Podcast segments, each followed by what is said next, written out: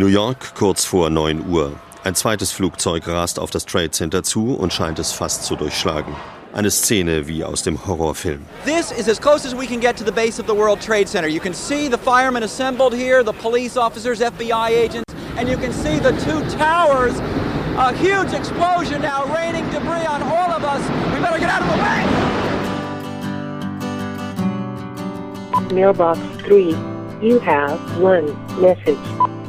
Hallo, hier ist Sabine vom Spiegelbüro. Hallo, bist du da? Ich bin Anja Reich. Ich bin Alexander Osang. Wir sind beide Journalisten und wir sind ein Paar, eine Familie. Wir waren beide am 11. September 2001 in New York. Der Tag hat die ganze Welt verändert, aber auch unser Leben. Aber wir haben uns erst viel später erzählt, wie wir diesen Tag verbracht haben. Was mit uns passiert ist. Und darum geht's in diesem Buch. Das ist Wo warst du? 9-11, ein Paar, zwei Erzählungen. Ein Hörbuch von Anja Reich und Alexander Osang. Eine Produktion von Berliner Zeitung, Der Spiegel und Radio 1.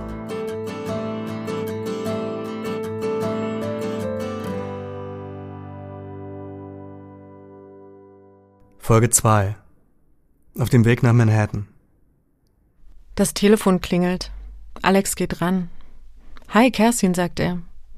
Kerstin arbeitet im Spiegelbüro in New York. So früh ruft sie nur an, wenn Alex wieder irgendwo hinfahren oder jemand aus Hamburg unbedingt mit ihm sprechen muss.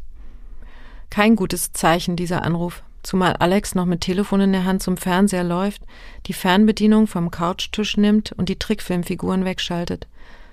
Daddy, Daddy, schreit Masche. Was ist los? Warum lässt du sie nicht zu Ende sehen? frage ich. Und noch während ich Masche auf den Arm nehme, um sie zu trösten, sehe ich über ihren roten Haarschopf hinweg auf dem Bildschirm die verwackelte Aufnahme eines Turmes mit einer Antenne obendrauf. In einer Seite des Turmes ist ein Loch. Aus dem Loch schlagen Flammen. Ich kenne den Turm und die Antenne. Vor ein paar Monaten habe ich mit meiner Schwester, ihrem Mann, ihren und meinen Kindern dort auf der Aussichtsplattform in der Sonne gestanden. Es muss auch so etwa um diese Tageszeit gewesen sein. Meine Schwester und ihr Mann sind Frühaufsteher. Guck mal, Mascha, da waren wir mit Tante Katrin und Anton, sage ich. Es ist kurz vor neun. Kerstin ist heute früher im Büro, weil sie ein paar Tage im Haus ihrer Eltern wohnt, um ihre kleine Schwester zu betreuen. Sie nimmt in dieser Zeit einen anderen Zug in die Stadt und ist gerade von Juliette angerufen worden, die zweimal die Woche in unserem Büro in Midtown kommt, um die Bücher zu führen.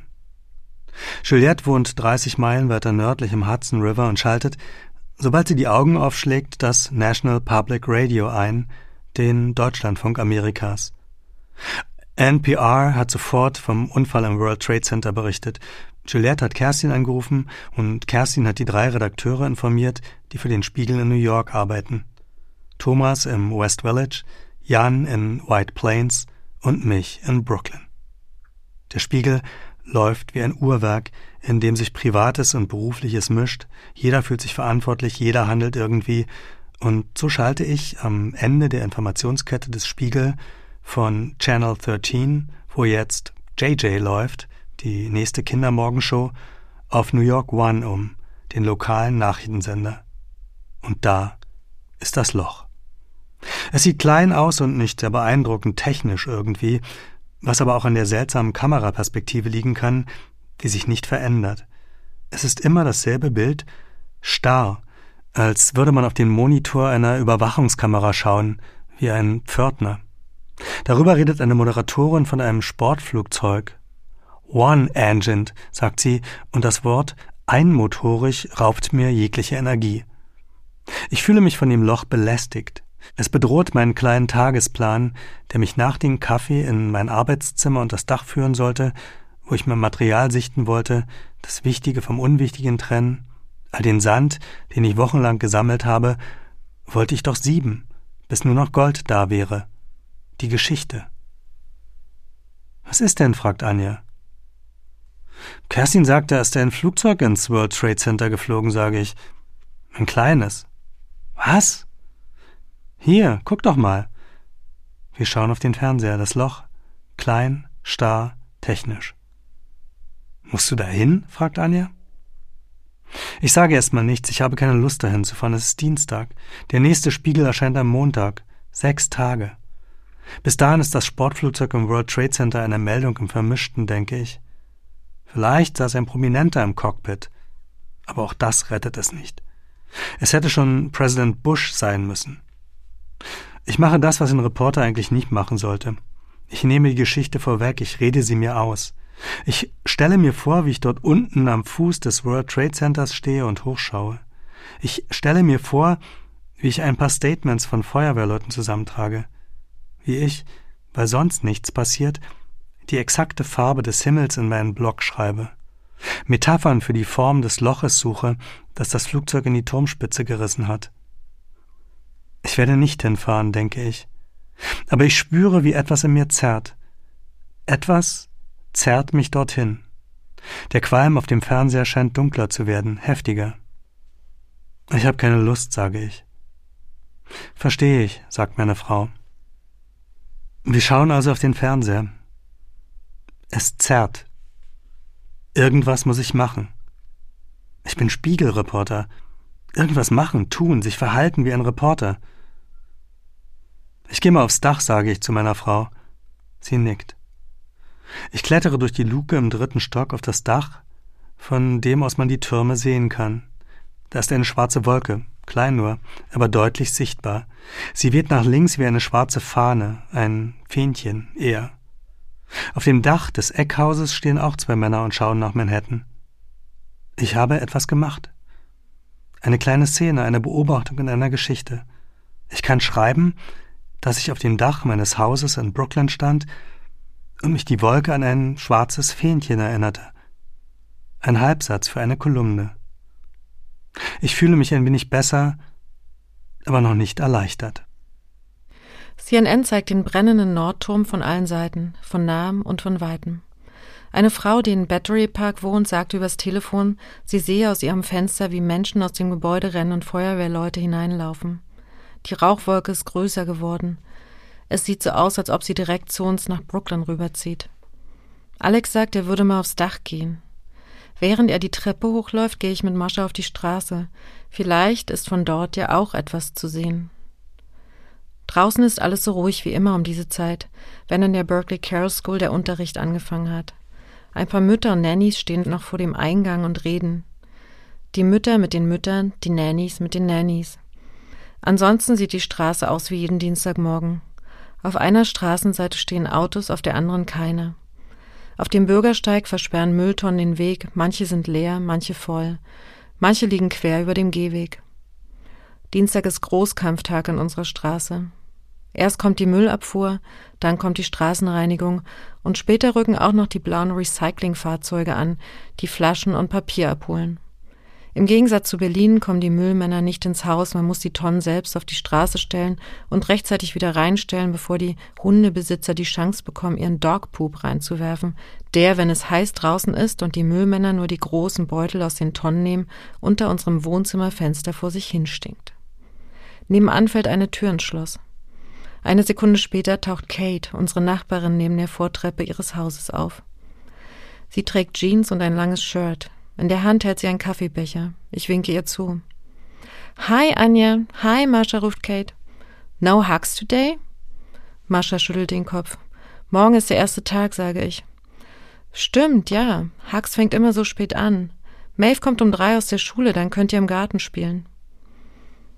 Kate fragt, wie es mir geht. Ich frage, wie es ihr geht.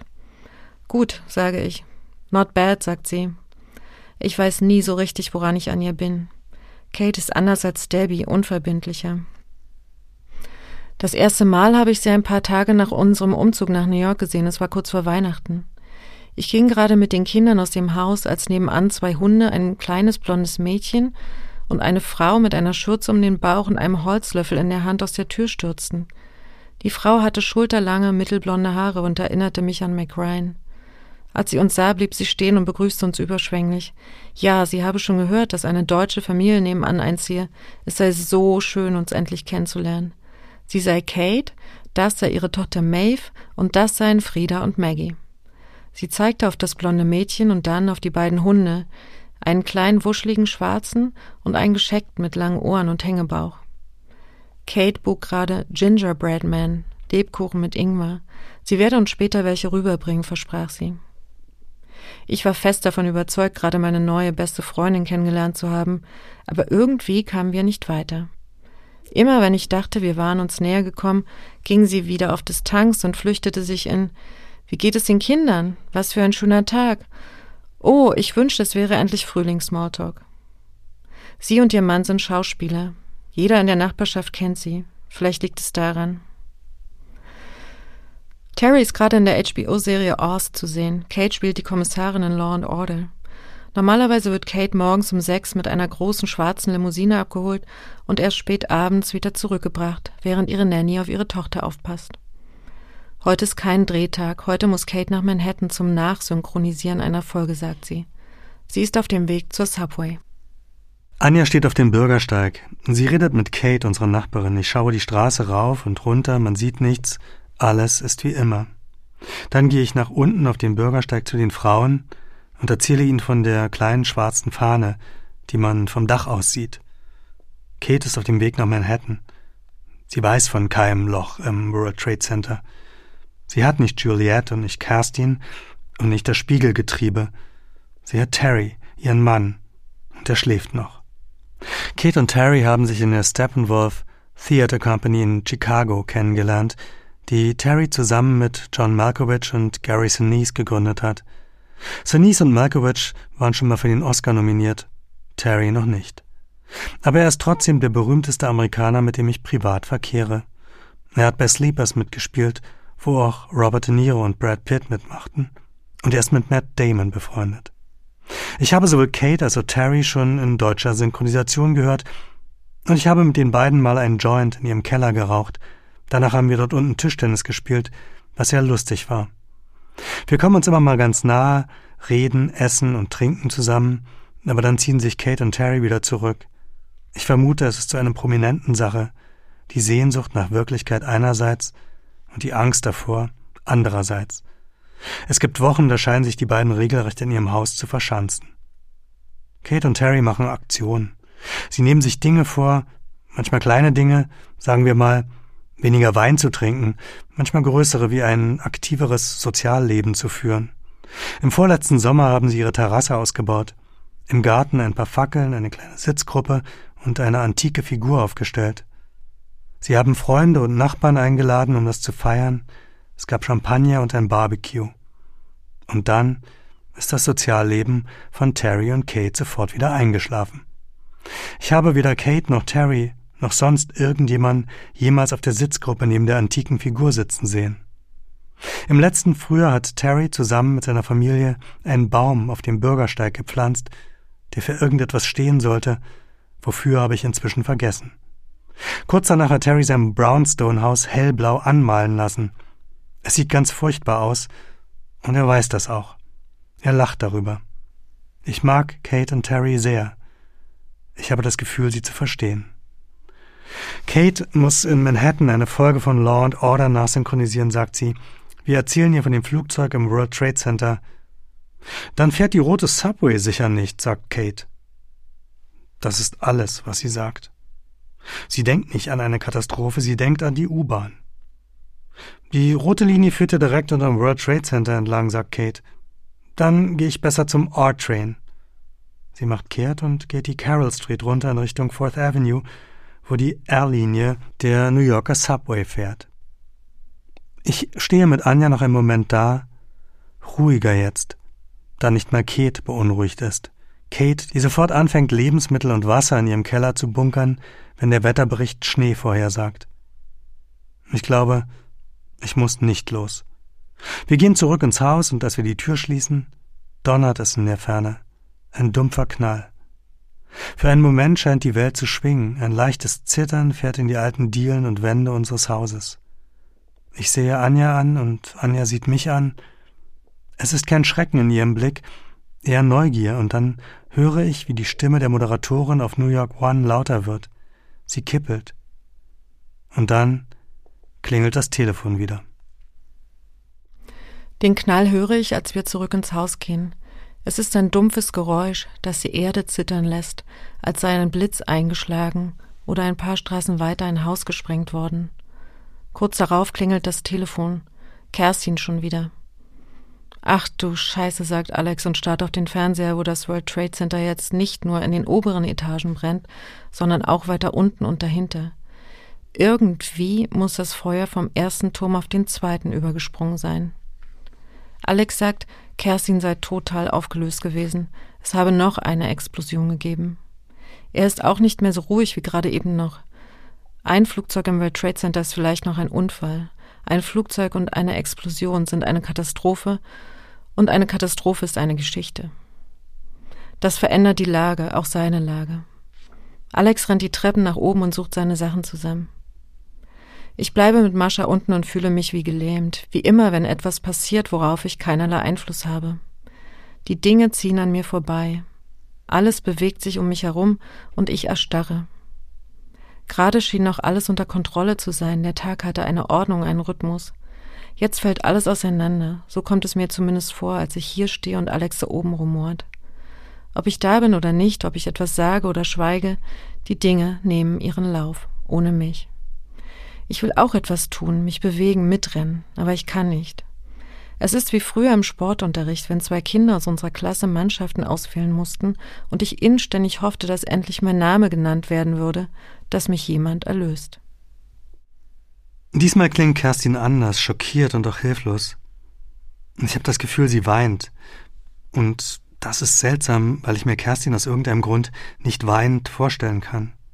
Sie ist eine energische junge Frau, die im Alter von 14 Jahren mit ihren Eltern aus Hessen nach New York gezogen ist und seitdem versucht, in der neuen Welt Fuß zu fassen, ohne die alte völlig zu verlassen. Die Deutsche in ihr ist etwas schwerblütig und gründlich, die Amerikanerin schnell und unverbindlich. Sie sitzt an einem winzigen Schreibtisch in einem Penthouse, das der Spiegel in der Fifth Avenue gemietet hat. Penthouse klingt beeindruckend, in Wirklichkeit ist es eher eine Art Kleinbungalow, der auf einem alten, 15-stöckigen Haus steht. Pre-War Building nennen sie das, die New Yorker Klassik. Der Bungalow ist eng, flach und verrumpelt, aber von einer großen Terrasse umgeben. Man sieht im Osten auf die Grand Central Station und auf das Chrysler Building. Im Westen erkennt man den Times Square und im Norden einen Zipfel vom Central Park. Die Sicht nach Süden allerdings ist verbaut. Man kann das World Trade Center von unserem Büro nicht erkennen. Vielleicht sieht man den Rauch. Ich stelle mir vor, wie Kerstin dort am Fenster steht und nach Süden schaut. Jetzt brennt auch der andere Turm, sagt sie. Warum denn das? frage ich. Da ist irgendwas übergesprungen, sagt sie. Eine Leitung soll explodiert sein. Ich schaue auf den Fernseher, es qualmt jetzt viel stärker, man kann den zweiten Turm nicht richtig erkennen. Er wird vom ersten halb verdeckt.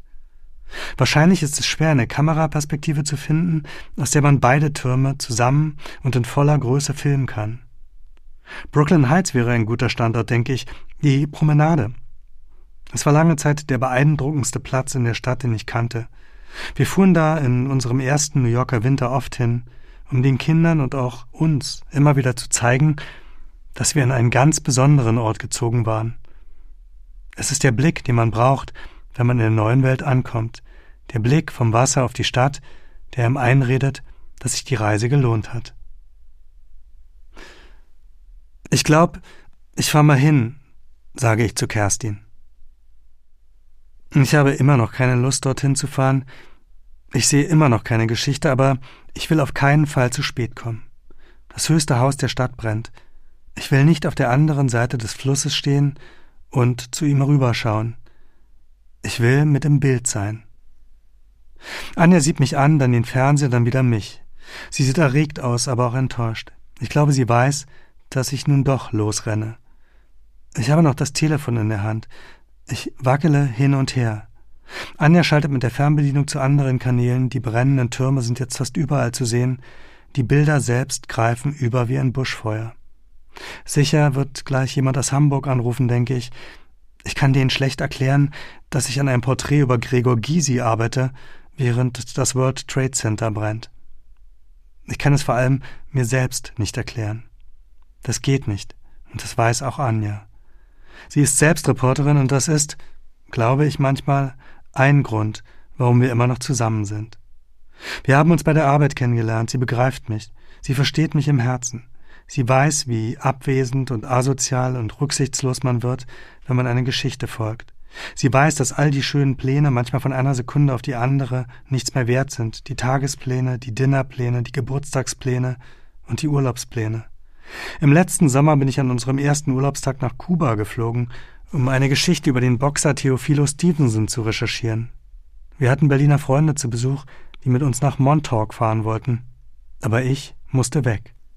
Stevenson ist ein Held meiner Jugend und er konnte nur in jener Woche. Ich habe das meinem Freund erzählt, der über den Atlantik geflogen war, um mit mir zusammen zu sein. Er hat mich verstört angesehen. Ich habe ihn flehend angesehen. Er hat den Kopf geschüttelt und ich bin einfach gegangen. Ein Mann muss tun, was ein Mann tun muss. Manchmal ist das so. Anja weiß das und ich weiß das. Die Frage ist, ob wir es jetzt trotzdem nochmal durchspielen. Ob wir eines dieser Gespräche beginnen, dessen Ende wir beide kennen und es dennoch führen, um Luft abzulassen oder Claims für andere, spätere Gespräche abzustecken oder weil wir die Stille einfach nicht ertragen. Ich muss doch los, glaube ich, sage ich, lege das Telefon weg und gehe nach oben, um mich fertig zu machen. Anja sieht mir hinterher. Sie sagt nichts. Ich bin dankbar, aber auch ein bisschen misstrauisch. Ich höre, wie Alex aus seinem Zimmer in der dritten Etage in mein Arbeitszimmer in der zweiten läuft und in meinen Schränken sucht, wie er flucht, in Ferdinands Zimmer geht und zurück in meins. Weißt du, wo ein Block ist? ruft Alex nach unten. Keine Ahnung, sage ich. Wirklich nicht? Wirklich nicht. Es ist die Wahrheit oder zumindest ein Teil der Wahrheit, denn mir fällt in der Tat nicht ein, wo wir noch einen leeren Block haben sollten. Aber selbst wenn ich es wüsste, würde ich Alex noch ein wenig zappeln lassen. Das ist der andere Teil der Wahrheit. Ich hasse es, wenn er in meine Sachen geht. Er ist der unordentlichste Mensch, den ich kenne, und obwohl er so einen Anruf wie den von Kerstin jederzeit bekommen kann, ist er nie darauf vorbereitet. Er plant nicht gerne. Er lässt die Dinge auf sich zukommen, in dem kindlichen Grundvertrauen, dass sich alles schon regeln wird. Und meistens regelt sich ja auch alles. Als wir vor ein paar Jahren in den Florida-Urlaub fliegen wollten, kam er eine halbe Stunde vor der Abfahrt zum Flughafen aus dem Büro gehetzt, packte seinen Koffer, während sein großer Sohn Florian, Ferdinand und ich mit unserem Gepäck bereits unten in der Diele warteten. Wir hätten es gerade so geschafft, aber dann fand Alex seinen Pass nicht. Er rannte durch die Wohnung, suchte in allen Zimmern, in allen Taschen und Schränken, zog die Schubfächer raus, tobte, fluchte. Der Pass war weg. Und inzwischen auch das Flugzeug. Er fand seinen Pass ein paar Stunden später in einem der Schubfächer, in denen er zuerst gesucht hatte. Wir flogen einen Tag später. So ist es oft. In unserer Familie gelten wir als Unsicherheitsfaktor. Wir sind dafür bekannt, zu spät zu Familienfeiern zu kommen. Wenn wir selbst eine ausrichten, steht das Abendessen selten vor 22 Uhr auf dem Tisch. Der Weihnachtsbaum wird am 24. Dezember gekauft. Danach geht Alex los und kauft Geschenke. Er ist immer der Letzte. Er zögert Entscheidungen bis zum Schluss hinaus und man weiß nie, ob er es sich nochmal anders überlegt. Unsere Eheringe hat er am Vorabend unserer Trauung fünf Minuten vor Ladenschluss von einem Boten abholen lassen, weil er noch eine Geschichte fertig schreiben musste. Seine Hochzeitsschuhe kaufte er auf dem Weg zum Standesamt. Am Tag, als bei mir die Wehen anfingen, ist er nach Rostock-Lichtenhagen gefahren, um über Neonazis zu berichten, die ein Ausländerheim angezündet hatten. Nach Ferdinands Geburt, ich war noch im Krankenhaus, stieß er mit ein paar Freunden auf unseren Sohn an, als Taxifahrer ins Restaurant kam und erzählten, einer ihrer Kollegen sei gerade ermordet worden. Alex ließ seine Freunde sitzen und fuhr mit einem der Taxifahrer zum Tatort.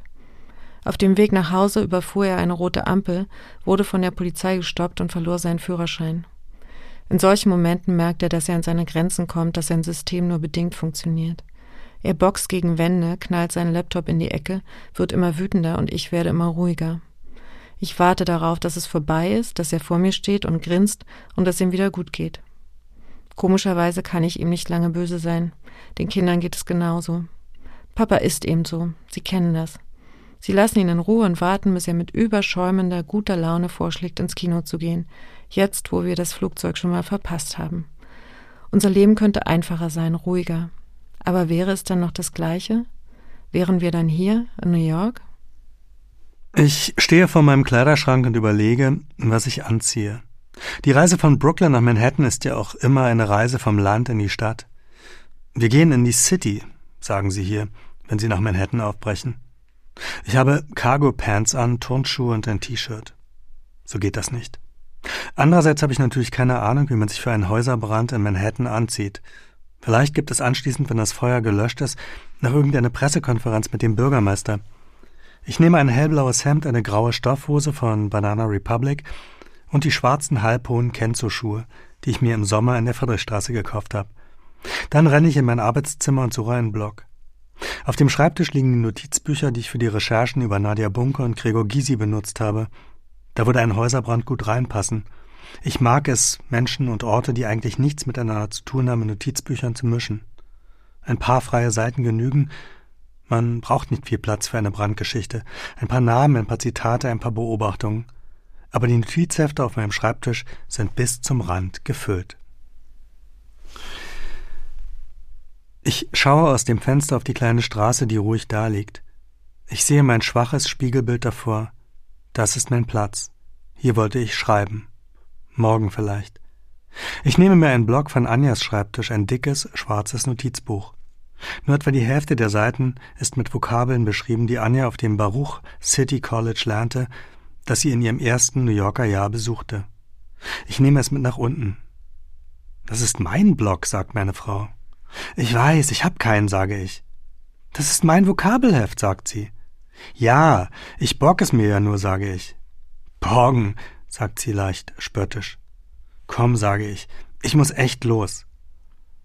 Woher weißt du denn, dass ich nicht auch mit will? fragt sie. Willst du denn? frage ich. Anja steht ganz still da. Ich zappele, sie erstarrt zu Stein.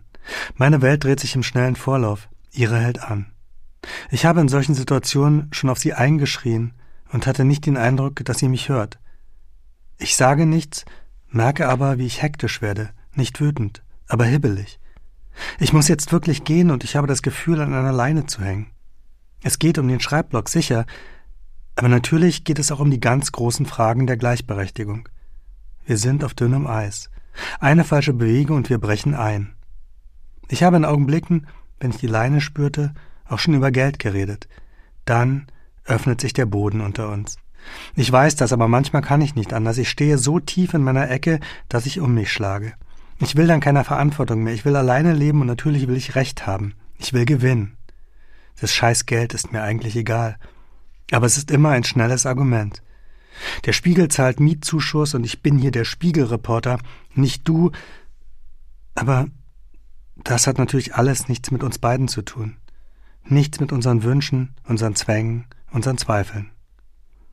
Wir haben einmal zusammen über eine Gefängnisrevolte in Berlin-Rummelsburg berichtet. Das ist jetzt elf Jahre her. 1990. Es war das Jahr, in dem wir uns kennenlernten. Es war das Jahr der Anarchie. Das Land, in dem wir groß geworden waren, löste sich auf und mit ihm die Beziehungen, in denen wir beide bis dahin gelebt hatten. Für ein paar Monate gab es keine Regeln. Sie ließen uns einfach in den Knast hinein zu den aufständischen Gefangenen. Anja war Anfang 20 damals, furchtlos, schön und neugierig. Ich war Ende 20 und trug eine ostdeutsche Damenbrille, die ich mir grün angemalt hatte, um ein bisschen anders auszusehen als die anderen. Die Häftlinge wollten lieber mit Anja als mit mir reden. Ich war überflüssig in der Rummelsburger Nacht und habe das sehr genossen. Anja hatte eine Zigarette in der einen Hand und den Stift in der anderen und hörte geduldig den abenteuerlichen Geschichten der ostdeutschen Kriminellen zu, bis der Morgen graute. Ich hätte ihr ewig dabei zusehen können, weil sie eine junge Frau zu sein schien, die genau das tat, wozu sie auf der Welt war. Sie war in ihrem Element. Sie war eine Frau, die mich nicht brauchte. Ich wollte immer eine Frau, die mich nicht braucht. Als Alex nach all dem Gerumpel und Gepolter dort oben wieder zu mir herunterkommt, hat er ein hellblaues Oberhemd an und ein kleines schwarz-weißes Notizbuch in der Hand. Er will es gerade in seinen Rucksack stopfen. Das ist mein Englischheft, sage ich. Ich weiß, antwortet er und guckt zur Seite, weil er mir nicht in die Augen sehen kann. Bitte, Annie, ich muss jetzt gehen und ich brauche was zum Schreiben. Ehrlich gesagt überlege ich gerade, ob ich mitgehe, sage ich. Alex guckt mich überrascht an. Ich bin auch überrascht. Ich wollte das nicht sagen. Es ist mir einfach so rausgerutscht. Aber jetzt, wo es gesagt ist, ist es eine Möglichkeit. Ich bin die Frau des Spiegelkorrespondenten, die ihm den Rücken frei hält und sich um die Kinder kümmert. Aber ich bin auch Reporterin. Ich bin in New York und hier brennt das World Trade Center, die höchsten Häuser der Stadt, ihr Wahrzeichen. Der Druck in mir, die Lähmung löst sich. Ich könnte was für die Berliner Zeitung schreiben, sage ich. Und Mascha? fragt Alex, während er sich die Schuhe zubindet. Könnte ich zu Nina bringen, sage ich, ohne mich fertig zu machen oder umzuziehen. Ich trage ein Sommerkleid und Flipflops, nicht gerade das geeignete Katastrophenberichterstatter-Outfit für Manhattan. Na dann komm, sagt er, aber schnell. Ich müsse jetzt sofort anfangen, mich umziehen, meine Sachen zusammensuchen. Ich bin eine Verzögerung, ein Hindernis. Und Nina ist ein Umweg. Alex würde Zeit verlieren, noch mehr Zeit. Es wird sowieso nicht leicht, jetzt nach Manhattan zu kommen. Die Subways fahren garantiert nicht mehr. Wer weiß, ob die Brücken offen sind. Alex steht an der Tür und ich müsste mich jetzt wirklich sehr beeilen. Wir haben ewig nichts mehr zusammen recherchiert. Das letzte Mal vor elf Jahren, als in Berlin-Rummelsburg ein Häftling auf einem Schornstein saß. Die Mauer war gerade gefallen, ich war Anfang 20 und Studentin, aber statt zu studieren schrieb ich Geschichten aus dieser wilden Zeit. Alex war schon fertig mit dem Studium und von heute auf morgen Lokalchef der Berliner Zeitung geworden, ein 27-jähriger Chef mit langen Haaren und einer großen grünen Brille. Er rauchte viel, war abends immer der Letzte im Büro, manchmal schlief er sogar dort, und wenn er keinen Autor für eine Geschichte fand, schrieb er sie selbst. Er war ein Chaot, der unorganisierteste Chef, den ich je hatte, aber er hatte die besten Ideen und er konnte wunderbar schreiben. Ich habe mich sofort in ihn verliebt.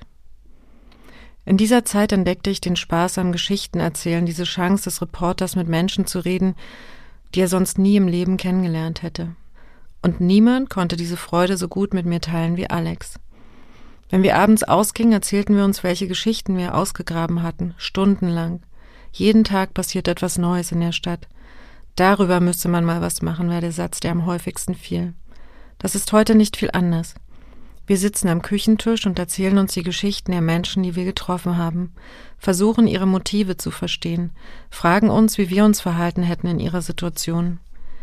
Es gibt keine Trennung in Privates und Dienstliches, kein Thema, das zu Hause nicht besprochen wird. Vielleicht ist das die wichtigste Stütze in unserer Beziehung, dieses Grundverständnis füreinander, für die Leidenschaft des anderen. In letzter Zeit reden wir vor allem darüber, was Alex schreibt, wann er wegfährt und wann er zurückkommt. Ich schreibe ja kaum noch. Die Realität sickert ein. Ninas Kindergarten ist in Cobble Hill, gerade mal einen Kilometer Luftlinie vom World Trade Center entfernt, auf der anderen Seite des East Rivers. Genau dort zieht der Qualm hin. Nina ist eine Schnapsidee. Ich bleibe zu Hause. Ich lächle Alex an und sage, nee, lass mal, geh los. Ich bleibe lieber hier mit Mascha. Ach, Annie, murmelt Alex erleichtert und nimmt mich in die Arme. Er kann endlich los und ich bin eine gute Mutter. Er sagt, dass er ja viel lieber hier bleiben würde, dass er mich von unterwegs anrufen werde, wirft seinen Rucksack mit meinem Englischheft darin über die Schulter und rennt los. Ich stehe mit Mascha in der Tür, sehe ihm hinterher und beneide ihn für die Möglichkeit, einfach wegzugehen. Ich küsse meine Frau und renne zu unserem Auto, das in der zweiten Reihe steht. Sie hat den Kopf leicht zurückgezogen, als ich sie küsste, eine winzige Geste der Missbilligung nur. Aber ich habe sie verstanden und sie weiß, dass ich sie verstanden habe. Ich bin nicht in Frieden gegangen, ich habe mich losgerissen. Ich gehe fast nie in Frieden.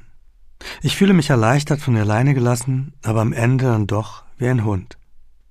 Ich rase die Carroll Street nach unten in Richtung Force Avenue, den Weg, den Kate vor 20 Minuten gegangen ist. Eine schöne, schmale Straße, die von unserem Park aus bis nach Cobble Hill führt.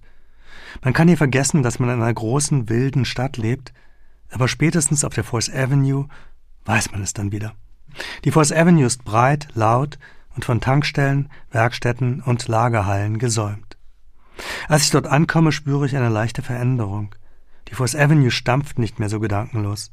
Die Zeit scheint langsamer zu laufen, träger, dickflüssiger. Es gibt kaum Autos auf der breiten, dreispurigen Straße, und auf den Bürgersteigen stehen Menschen und sehen hinüber zu den brennenden Türmen. Zwei kräftige, schwarze Fahnen wehen am hellblauen Septemberhimmel. Sehr seltsam, hier in der unruhigen, lärmenden Straße langsame, staunende Menschen zu sehen. Im Autoradio höre ich, während ich ostwärts rolle, zum ersten Mal die Wörter Terrorists und Attack und President in einem Satz. Sie ergeben keinen Zusammenhang in meinem Kopf, aber sie beschleunigen mich. Ich darf wirklich nicht zu spät kommen.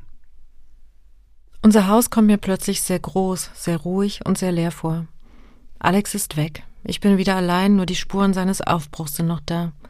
Das offene Schuhregal, die halbvolle Kaffeetasse auf dem Couchtisch, die ausgebreitete New York Times in der Küche, durchwühlte Regale in meinem Zimmer, herausgerissene T-Shirts in der Kleiderkammer, ein Handtuch auf dem Fußboden im Bad, die Schalen seiner Kontaktlinsen auf dem Waschbecken, die offene Tür zum Dach. Es sieht aus, als wäre ein Einbrecher durchs Haus gegangen. Ich gieße den Kaffee ins Spülbecken, schließe den Schuhschrank und die Dachtür, ordne meine Unterlagen, hebe das Handtuch auf, lege die Shirt zurück in den Schrank. Langsam fühle ich mich besser. Als Mädchen träumte ich von einem Mann, der alles für mich tut, der immer für mich da ist, mit dem ich alles zusammen mache. Eine Frau wie mich hätte ich wahrscheinlich bemitleidet. Inzwischen genieße ich es, alleine zu sein, meine eigene Energie, meine eigene Ordnung, meinen eigenen Rhythmus zu haben. Es ist, als ob ich in zwei verschiedenen Welten lebe. Die Welt mit Alex ist aufregend, überraschend und chaotisch. Meine eigene Welt ist ruhig, organisiert, weiblich. In den fast zwei Jahren, die ich jetzt hier lebe, habe ich mir ein Netzwerk geschaffen, das vor allem immer dann aktiv wird, wenn Alex auf Reisen ist. Es ist weniger mein Verdienst als das meiner Freundinnen.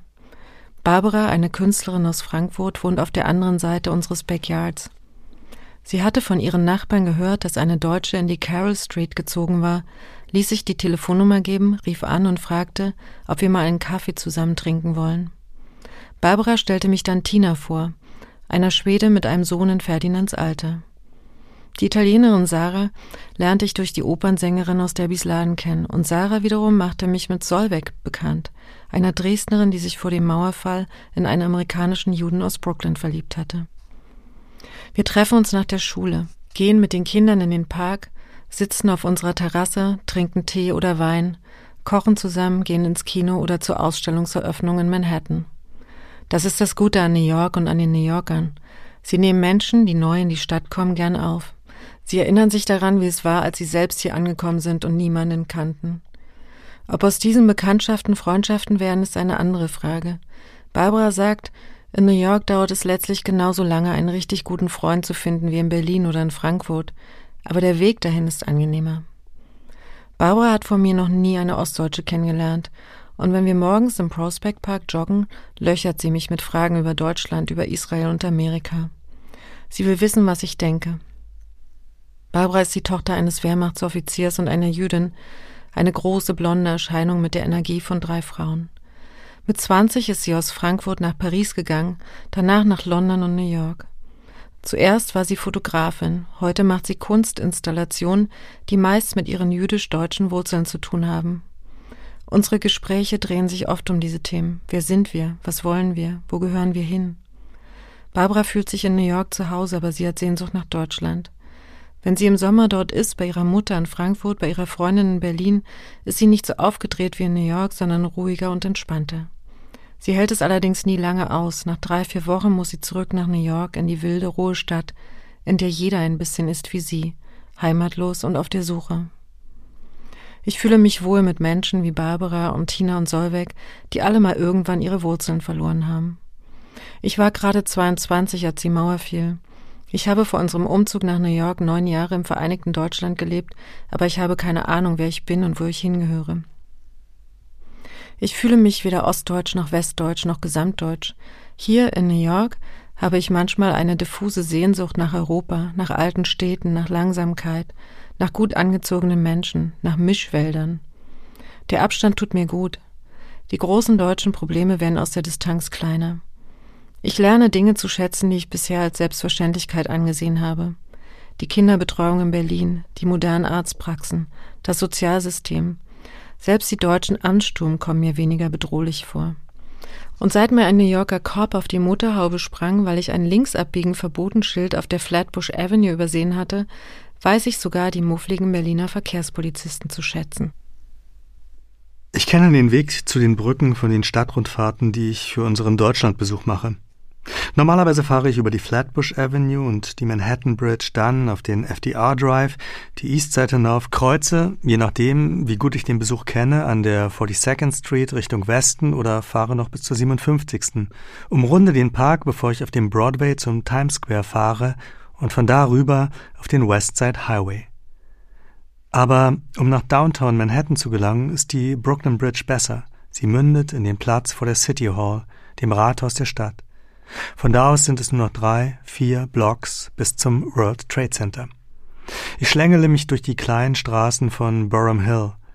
Präsident Bush geht von einem terroristischen Anschlag aus, sagt die Stimme im Radio wieder, und diesmal erreicht mich der Satz, hat aber immer noch nichts mit mir zu tun. Es sei ein Anschlag auf Amerika, sagt das Radio. Aha, Wahnsinn. Gibt's doch gar nicht. Ich biege auf die Atlantic Avenue, da sind die schwarzen Fahnen wieder größer und länger jetzt.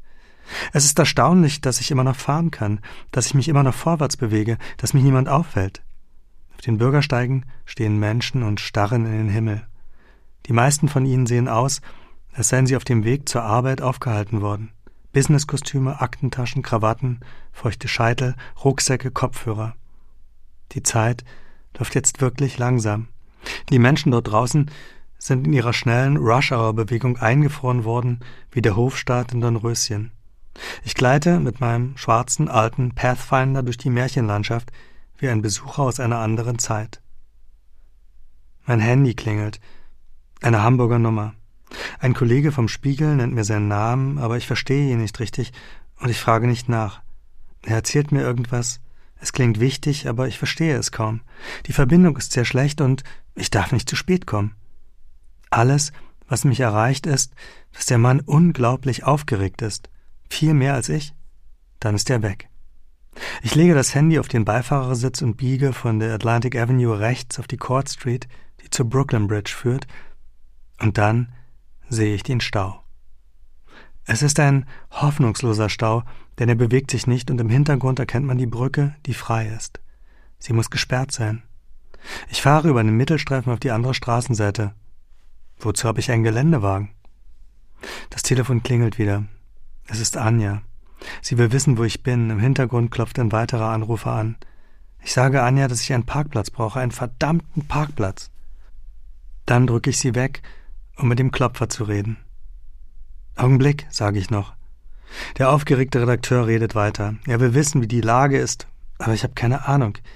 Ich stelle mir vor, wie er in seinem Hamburger Büro vor dem Fernseher sitzt wo es inzwischen sicher Bilder aus allen Blickwinkeln auf die brennenden Häuser gibt und pausenlos irgendwelche Informationen aus aller Welt eintrudeln, während ich mit meinem uralten, abgeschrammten Pathfinder gerade in einer der schmalen, von Wolkenkratzern verschatteten Straßen in Brooklyns Downtown District einbiege, auf dem man von der Weltoberfläche zu verschwinden scheint. Ich sehe gar nichts hier, nicht mal den Himmel. Ich jage mit dem Jeep durch die Häuserschlucht. Ich brauche einen Parkplatz. Das ist die Lage. Es ist ganz dunkel. Der Redakteur ist dort drüben auf der anderen Seite des Atlantiks viel dichter dran als ich. Aber das kann ich ihm nicht sagen. Es berührt meine Urangst als Reporter, immer am falschen Platz zu sein.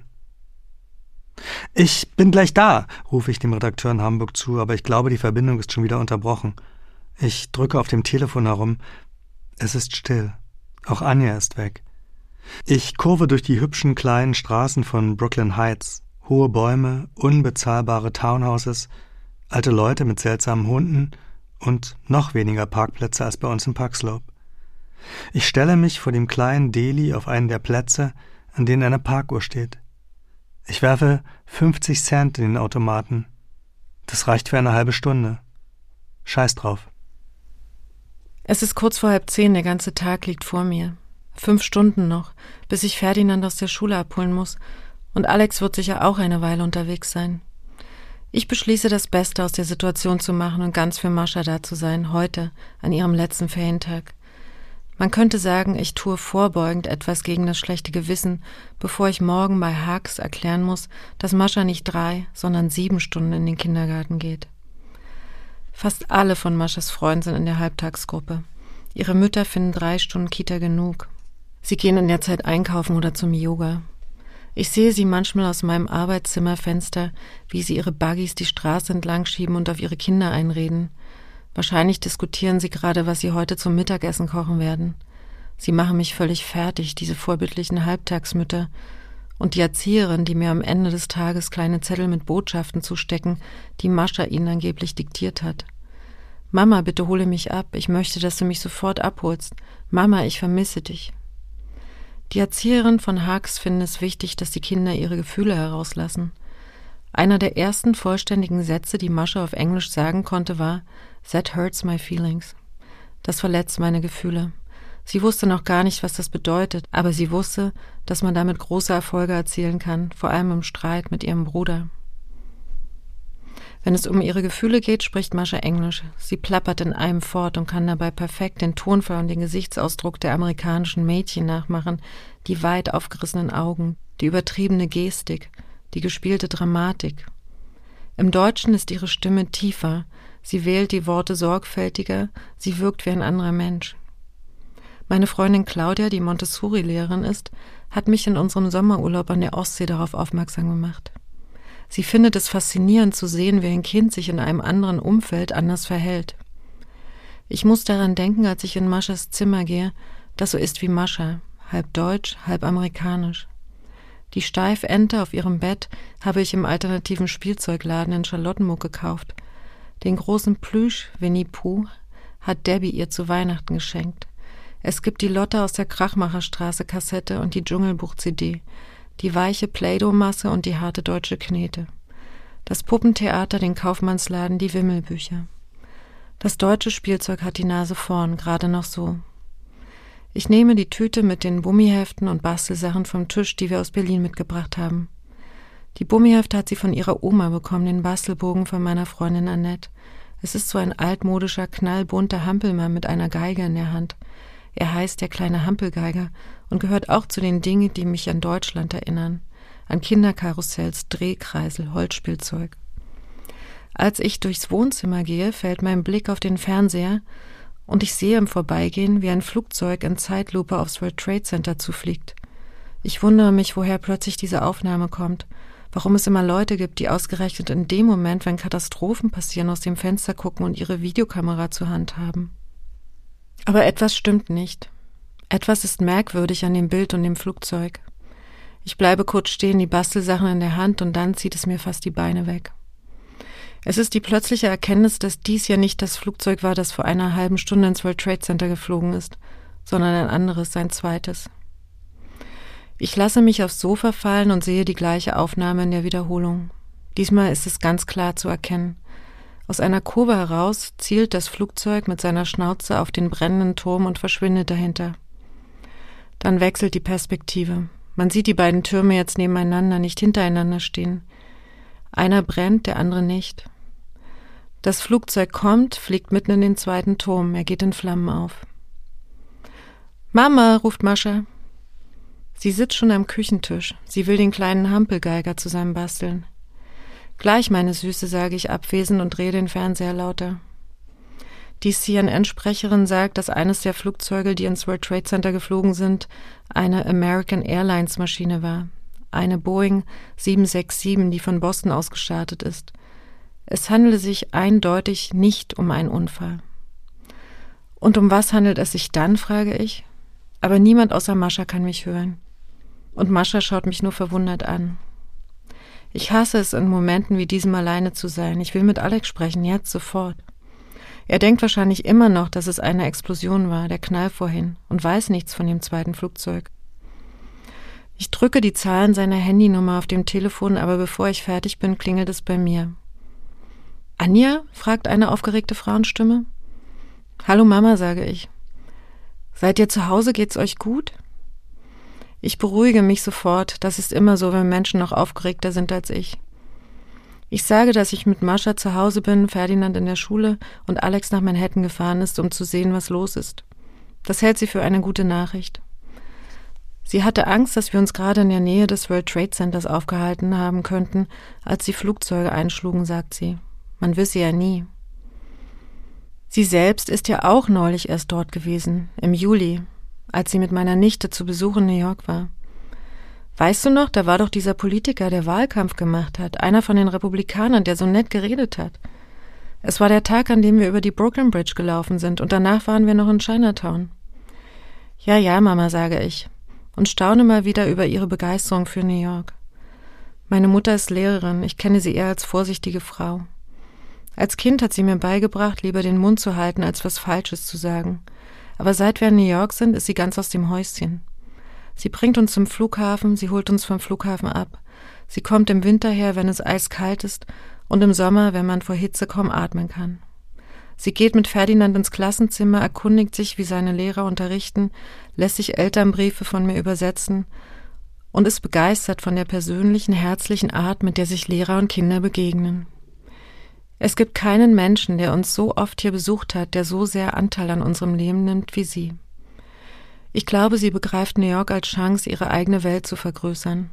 Alleine hätte sie sich wahrscheinlich nie hierher getraut, in diese große fremde Stadt. Aber nun sind wir hier. Und New York ist nicht mehr groß und fremd, sondern einfach nur die Stadt, in der ihre Tochter und ihre Enkelkinder wohnen. Wie hieß der nochmal, der Politiker? Bloomberg, sage ich und sehe das dritte Mal, wie das Flugzeug in den Turm einschlägt. Es knallt. Bei meiner Mutter knallt es auch. Ich kann es durchs Telefon hören. Sie hat den Fernseher an, sieht die Bilder, die ich sehe.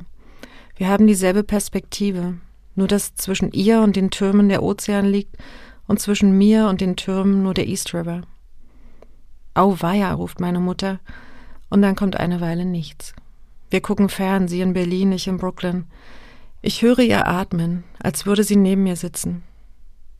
Auf CNN wird eine Zeile eingeblendet, dass jetzt alle Flughäfen in New York geschlossen sind. Meinst du, ihr seid sicher? Klar, Mama. Und Alex? Der passt schon auf sich auf. Ein Glück, dass ihr nicht nach Manhattan gezogen seid. Mama, kann ich dich später nochmal anrufen? Ich versuche mal Alex zu erreichen. Ja, klar, Anjachen. Gib Mascha einen Kuss von mir. Mach ich. Tschüss, Anja. Tschüss, Mama. Alex erreiche ich im Auto in Brooklyn Heights. Er sucht nach einem Parkplatz. Er flucht. Er kann nicht mit mir reden, wirklich nicht. Er muss erstmal einen verdammten Parkplatz finden. Dann legt er auf oder vielleicht ist ihm auch das Handy aus der Hand gefallen auf jeden Fall ist es plötzlich still in der Leitung. Und ich bin jetzt doch froh, dass ich nicht mit ihm mitgefahren bin. Ich gehe ihm lieber aus dem Weg, wenn er so unter Druck steht. Ich renne jetzt in die Richtung, in der ich die Brücke vermute. Ich bin, soweit ich mich erinnere, erst ein einziges Mal über die Brooklyn Bridge gelaufen. Das war vor einem guten halben Jahr mit meinen Eltern. Es war sehr kalt und wir haben ewig gebraucht, bis wir den Fußgängerweg fanden. Wir sind lange über irgendwelche vereisten und struppigen Böschungen zwischen Manhattan und Brooklyn Bridge gekrochen meine Eltern haben tapfer geschwiegen. Der Junge lernt es nie. Das darf mir heute nicht passieren. Ich fliege die Straße hinunter, immer dem Licht entgegen, dann der freie Platz, der Blick, die Türme. Sie sind stärker beschädigt, als ich dachte. Die Löcher erinnern mich jetzt an Wunden. Es wird Monate dauern, bis man das wieder gepflegt hat. Die gesamte Court Street ist jetzt mit Autos verstopft. Es war ein großes Glück, dass ich dort überhaupt rausgekommen bin. Auf dem Platz mit dem Denkmal eines ehemaligen Bürgermeisters stehen Menschen, schauen nach Osten. Sie könnten Demonstranten sein, aber ihnen fehlt die Wut, die Energie. Sie haben kein Ziel. Ich laufe durch sie hindurch auf die Brücke zu, die aussieht, als spucke sie Menschen aus. Alle fliehen von Manhattan, der Insel der Träume. Von weitem sieht es nicht so aus, als könne ich zwischen all den Menschen, die aus dem Brückenausgang quellen, überhaupt in die andere Richtung laufen. Aber als ich näher komme, sehe ich, dass es klappen könnte. Das Problem sind die beiden bewaffneten, uniformierten Männer, die vor der Brücke stehen. Ich suche nach meinem neuen Presseausweis vom New York Police Department. Es war ziemlich schwierig, den Ausweis zu bekommen. Kerstin hat wochenlang für mich gekämpft. Ich bin stolz darauf, denn den Presseausweis des Foreign Press Institutes den alle ausländischen Journalisten bekommen, nimmt hier niemand ernst. Der FBI-Ausweis sieht aus wie selbstgemacht.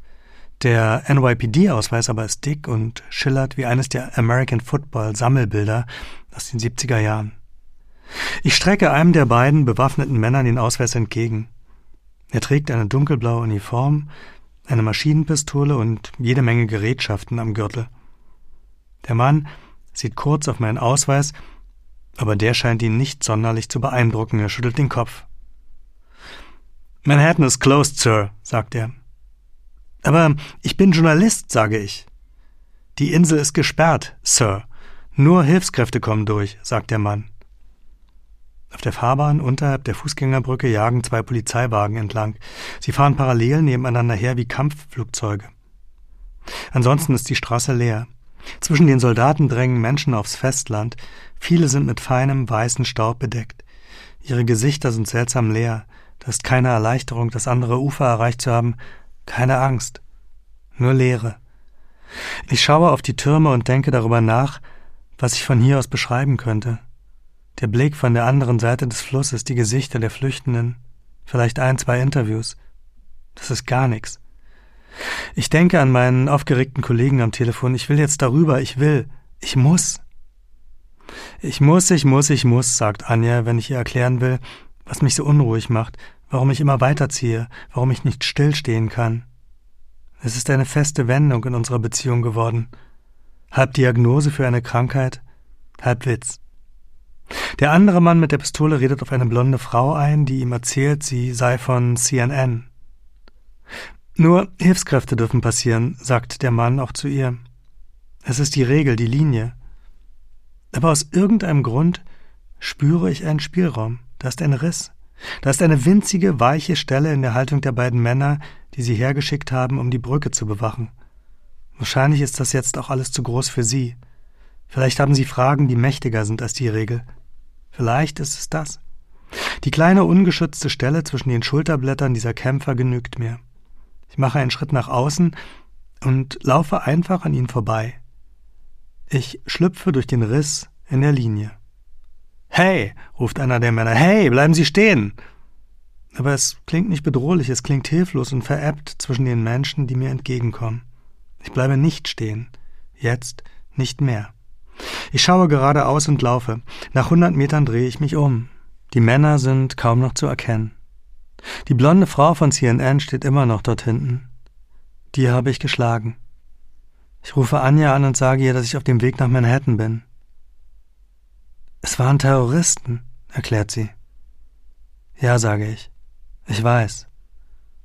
Es ist still in der Leitung. Ich warte darauf, dass sie etwas sagt wie Sei vorsichtig. Aber sie sagt es nicht.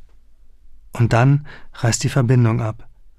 Ich versuche sie nochmal anzurufen, aber komme nicht durch. Ich will weiter Fernsehen, aber Mascha lässt mich nicht. Sie ruft mich energisch aus der Küche. Ich reiße mich los. Im Stillen hoffe ich, dass Mascha sich alleine mit dem Hampelmann beschäftigen kann, aber ein Blick auf die Anleitung reicht, um zu begreifen, dass das nicht gut geht. Es klingt alles ziemlich kompliziert. Man muss die einzelnen Teile, die Beine und Arme ausschneiden und zusammensetzen. Es gibt Haken und Glöckchen in der Tüte. Das ist alles zu schwer für eine Dreijährige. Mascha nimmt die Kinderschere, ich die große. Sie soll das Bein ausschneiden. Ich Rumpf, Geige, Kopf und Tut. Ich habe ewig keinen Bastelbogen ausgeschnitten, fällt mir auf, als ich mich an dem karierten Mantel zu schaffen mache. Ich weiß gar nicht, ob es hier Bastelbögen gibt. Mascha bringt jeden Tag einen Stapel selbstgemalter Bilder mit nach Hause, darunter eine große Anzahl von Selbstporträts, über denen steht My name is Mascha and I'm special. Das Ausschneiden des Hampelmanns erinnert mich an meine Schulzeit. Immer genau der Anleitung folgend, schön an der Linie entlang schneiden, keine Zacken entstehen lassen – Gut gemacht, Anja. Mascha gibt schon auf, ihre Schere ist zu stumpf für die dicke Pappe. Ich schneide wenigstens noch das größte Teil fertig aus, bevor ich auf meinen Platz auf dem Sofa zurückkehre. Alex ruft an und sagt, dass er auf der Brücke ist. Es knistert in der Leitung und er ist weg. Ich halte das Handy in der Hand für den Fall, dass Anja nochmal anrufen sollte. Ich laufe am ersten Brückenpfeiler vorbei, an dem die traurige Geschichte des deutschen Brückenbauers und seines Sohnes steht. Sie starben beide noch während der Konstruktion der Brooklyn Bridge. Die Brücke ist der Frau und der Mutter der Männer gewidmet. Ich weiß das, weil ich hier stand und meinen Eltern die Ehrentafel vorgelesen habe, als wir die Brücke endlich gefunden hatten. Es war wirklich schweinekalt, aber die beiden hörten interessiert zu. Es stand nicht da, ob die Frau irgendwie an den Konstruktionsarbeiten beteiligt gewesen war. Sie war die Mutter und die Ehefrau, das reichte, und wenn Anja jetzt anrufen sollte, würde ich ihr das vielleicht sagen. Am Ende gleicht sich alles aus. Sie würde das vielleicht als Macho-Spruch abtun, aber das könnte ich aushalten. Ich bin guter Dinge, denn ich bin auf der Brücke, ich bin auf dem Weg in das richtige Ufer. Aber sie ruft nicht an, und dann vergesse ich den Gedanken, wie ich für einen Moment alle ironischen, selbstreferenziellen persönlichen Gedanken vergesse, weil der rechte der beiden Türme zusammenfällt. Das war Wo warst du? 9-11, ein Paar, zwei Erzählungen. Ein Hörbuch von Anja Reich und Alexander Osang. Eine Produktion von Berliner Zeitung, Der Spiegel und Radio 1. Gelesen von Anja Reich und Alexander Osang. Redaktion Wiebke Hollersen und Jenny Roth. Ton Sebastian Reuter. Musik Dirk Homuth.